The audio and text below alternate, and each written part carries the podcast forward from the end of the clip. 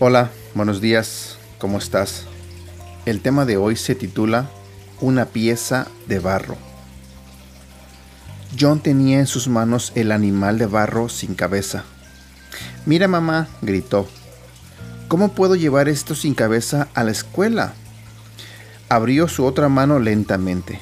En ella tenía una bola de barro deformado, dura y áspera. Esto iba a ser su cabeza, dijo entre dientes.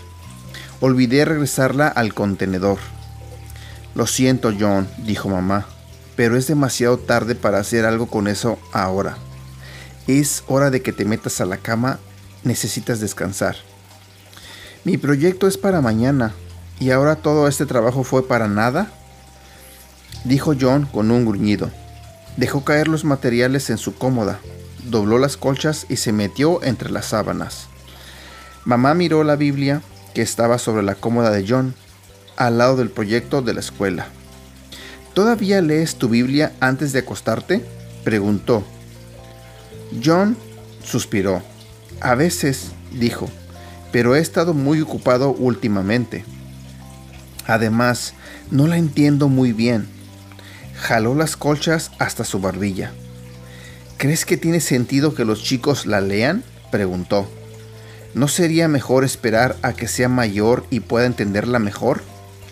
Mamá levantó el trozo de barro endurecido. Lo sostuvo extendido en dirección a John. Nos parecemos mucho a este barro, dijo. ¿De veras? preguntó John. Mamá asintió. La Biblia nos compara con barro que Dios puede moldear, dijo ella.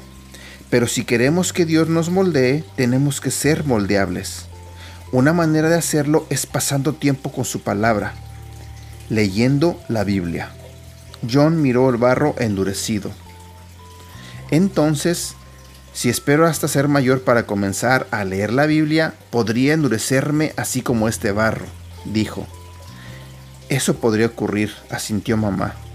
La gente mayor que se ha mantenido lejos de Dios frecuentemente parece mucho más endurecida y menos abierta a que Dios la moldee.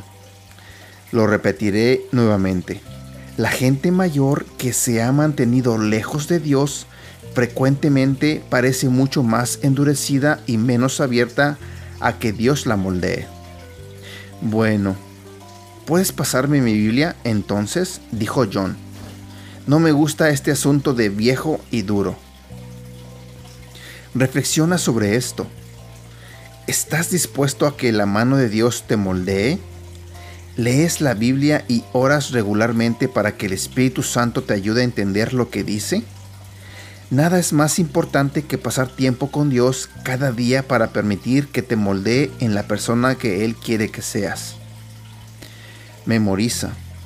De la misma manera que el barro está en manos del alfarero, así estás en mis manos.